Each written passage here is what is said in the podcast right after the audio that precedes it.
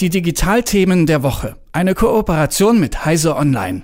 Aktuell läuft die UN-Klimakonferenz in Ägypten. Bei dieser Weltklimakonferenz, der COP27, sind Beratungen auf höchster politischer Ebene im Gange. Es wird besprochen, wie es nun weitergehen muss, beziehungsweise welche Schritte jetzt eingeleitet werden müssen im Kampf gegen die Erderwärmung. Sogenannte Schwammstädte und digitalisierte Smart Cities können zum Kampf gegen den Klimawandel beitragen. Wie genau das funktioniert und wie wir von ihnen profitieren können, darüber spreche ich jetzt mit Jürgen Kuri von Heise Online. Guten Morgen, Jürgen. Guten Morgen, grüß dich. Jürgen, Schwammstätte. Dabei geht es darum, dass Regenwasser, was ja jetzt einfach in die Kanalisation abläuft, wie von einem Schwamm aufgesaugt und gespeichert wird, um es dann in Zeiten von Trockenheit abzugeben.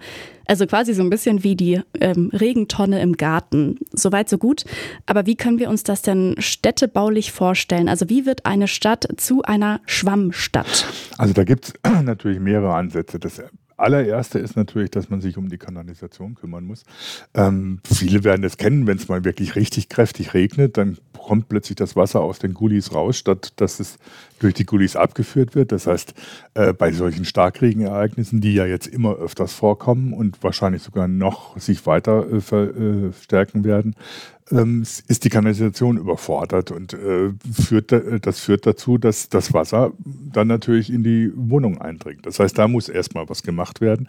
Und wenn man da schon anfängt, dann ist es natürlich sinnvoll zu sagen, ja gut, dieses Wasser, das da vom Himmel kommt, das brauchen wir ja irgendwann später, wenn, wenn's dürr, wenn, wenn die Dürre äh, kommt. Ähm, das heißt, wenn es dann trocken ist, wenn es über mehrere Monate eben mal nicht regnet. Und dann brauchen wir das Wasser sowohl für die Versorgung der Bevölkerung als auch um zum Beispiel die Grünflächen instand zu halten. Das heißt, man muss dann für tatsächlich für Vorratshaltung beim Wasser sorgen, um das, was vom Himmel kommt, dann auch später tatsächlich nutzen zu können. Das sind so die ersten Schritte, die man überhaupt mal machen kann. Das dazu kommt, ist natürlich, dass die Städte im Moment gar nicht dafür ausgelegt sind, tatsächlich äh, sich mit sowohl mit starker Hitze als auch mit äh, großen Regenfällen äh, zu beschäftigen.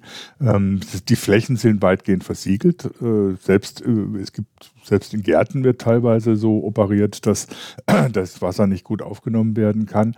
Ähm, wenn Hitze ist, dann äh, wird durch die versiegelten Flächen und durch die vielen Autos, die da in der Gegend rumstehen, die Hitze noch weiter verstärkt und wird dann auch in der Nacht abgegeben. Das heißt, man muss, selbst da muss man äh, Städte tatsächlich umplanen, um zu sagen, um mehr Grünflächen zu schaffen, um versiegelte Flächen zu entsiegeln, dass sie Wasser aufnehmen können und später auch wieder abgeben können und dass sich die Städte tatsächlich nicht so aufheizen, was dann auch wieder wieder natürlich Effekte hätte auf, wie stark ist die Luft tatsächlich mit Wasser äh, äh, gesättigt und ähnliches. Das heißt, so eine Schwammstadt ist nicht nur der erste Schritt, dass man praktisch äh, Vorratsbehälter äh, schafft, um äh, Starkregen äh, aufnehmen zu können, sondern dass man Städte tatsächlich auch umbaut, um Grünflächen zu sorgen, die für Kühlung sorgen und auch dafür sorgen, dass Wasser aufgenommen werden kann. Mhm. Okay, das klingt auf jeden Fall nach einem etwas längeren Prozess. Gibt es denn da jetzt schon Vorreiterstädte oder ähm, Planungen, wo sowas jetzt in den nächsten Jahren umgesetzt wird oder gerade auch schon dabei ist? Also es gibt mehrere Städte in Deutschland, die, die versuchen, zumindest erste Konzepte mal zu machen. Ähm, das fängt damit an, dass sie überhaupt mal feststellen müssen, wie sieht das Wassermanagement in der Stadt aus, wie Berlin zum Beispiel, wie sieht die Kanalisation aus, gibt es zum Beispiel getrennte Kanäle für Schmutzwasser und für Regenwasser? Oder ist das noch ein Mischwasserbetrieb, wie es früher üblich war, was natürlich die Sache nochmal schwieriger macht. Das heißt, man muss erstmal überhaupt feststellen oder so, wo wird welches Wasser wie abgeführt, wo kommt am meisten Wasser runter, wo sind äh, Flächen vorhanden, die ähm, genutzt werden können. Und das, so ein Kataster aufzustellen, ist erstmal das Erste. Und dann wird inzwischen versucht, tatsächlich, äh, sei es Berlin, sei es Hannover, sei es Stuttgart, um mal so ein paar Beispiele zu nennen, tatsächlich Flächen zu schaffen, auf denen Wasser versickern kann, um dann in größeren äh, Behältern gespeichert zu werden.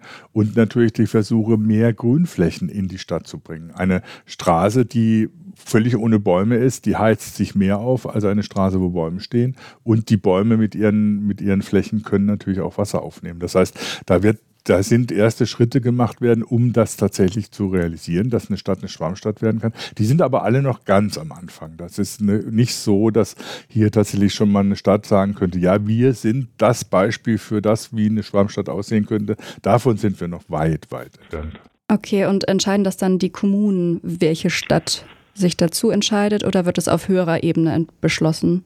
Grundsätzlich ist es eine kommunale Aufgabe, äh, wie eine Stadt tatsächlich konstruiert ist. Da gibt es dann natürlich teilweise ähm, Gesetzmäßigkeit, Gesetze oder so, die in die, in die äh, Autonomie der Kommunen eingreifen. Man kennt das Beispiel oder so, dass zum Beispiel Städte nicht einfach 30 Kilometer Zonen so äh, aus, ausrufen können, sondern da, das sind irgendwelche Bundesgesetze vor, die da äh, Grenzen setzen.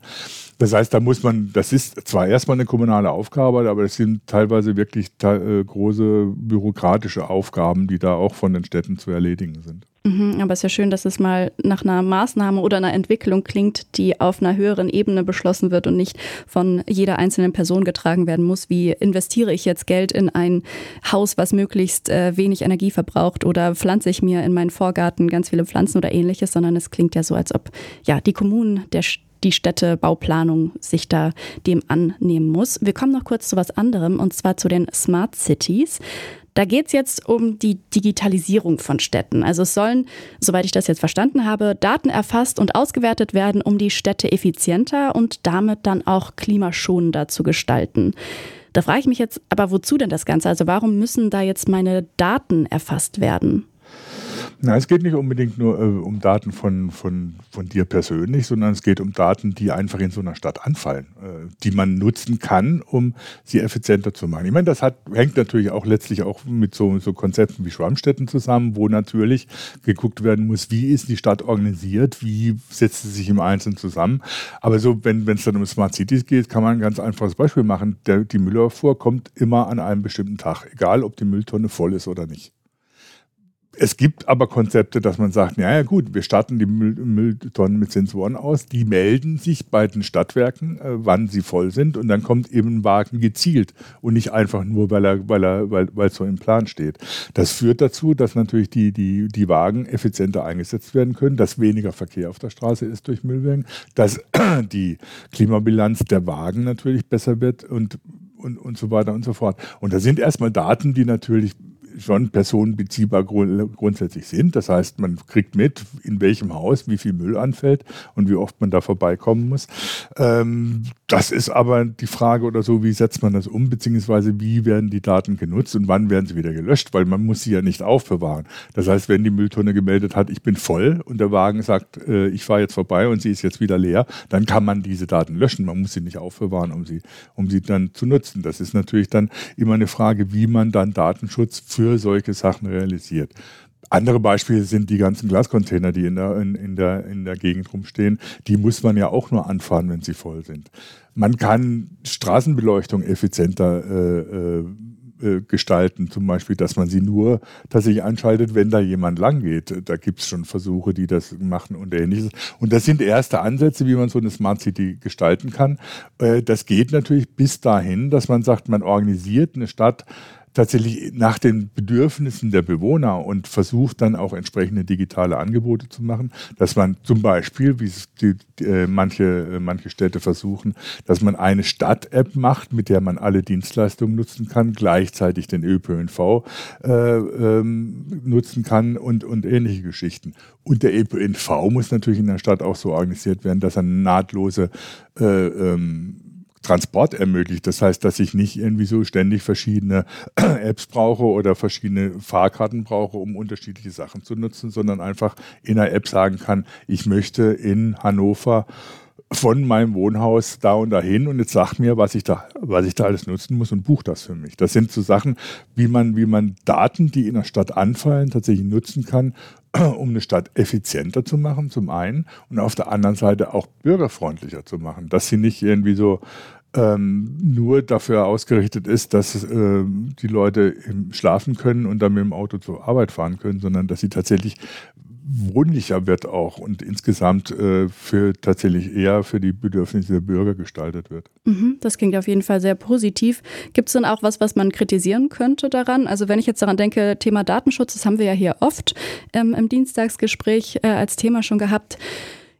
Wird es dann irgendwann, also wäre auch ein Szenario denkbar, wo dann irgendwann kontrolliert wird, wie viel ich mit meinem Auto fahre oder ob meine Strecke jetzt lang genug war, die ich mit dem Auto gefahren bin, oder ist das, äh, müssen wir uns da keine Gedanken machen? Das ist natürlich eine Gefahr, die, da, die da besteht. Es sind ja dann nicht nur öffentliche Einrichtungen, die Daten, bei denen Daten anfallen, sondern Umständen auch private Anbieter, die in zum Beispiel so eine, so eine App, Stadt-App integriert werden und dann Daten erheben. Es gibt Projekte, die genau deswegen gescheitert sind. Google wollte in Kanada so ein, so ein tatsächlich smart, smartes Viertel bauen. Ähm, das sehr stark davon abhing oder so, wie viele Daten, an, dass sehr viele Daten anfallen und die von Google erfasst werden und dann eben umgesetzt werden. Und dieses Projekt scheiterte schlicht daran, dass die Bürger gesagt haben, nee, also so eine große Datenerfassung von einem Unternehmen wie Google, das wollen wir nicht. Da werden wir im Prinzip in unserem täglichen Leben vollständig überwacht und Google weiß alles über uns. Das heißt, das Projekt musste aufgegeben werden. Ähm, und jetzt versucht man das auf andere, mit anderen Methoden äh, umzusetzen, um so eine Stadt zu schaffen, die tatsächlich eher ähm, als äh, eher wie ein Park aussieht, als wie eine äh, herkömmliche Stadt bislang. Das heißt, das ist natürlich ein Problem, da muss man sehr genau aufpassen, was dann tatsächlich mit den Daten passiert, die anfallen. Anfallen tun sie im Prinzip sowieso. Ähm, sie werden im Moment nicht weitgehend nicht digital gespeichert ähm, und sie werden im Moment weitgehend nicht genutzt. Äh, das heißt, die Frage ist, irgendjemand kommt dann sonst sowieso auf die Idee und fängt an, sie zu, äh, auszuwerten und da muss man eben vorher schauen oder so, was damit passiert und wie die im Einzelnen umgesetzt werden. Mhm. Das sagt Jürgen Kuri von Heise Online zum Thema Schwammstädte und Smart Cities. Vielen Dank dir mal wieder für dieses frühe Gespräch, Jürgen. Ich danke dir. Die Digitalthemen der Woche. Eine Kooperation mit Heise Online.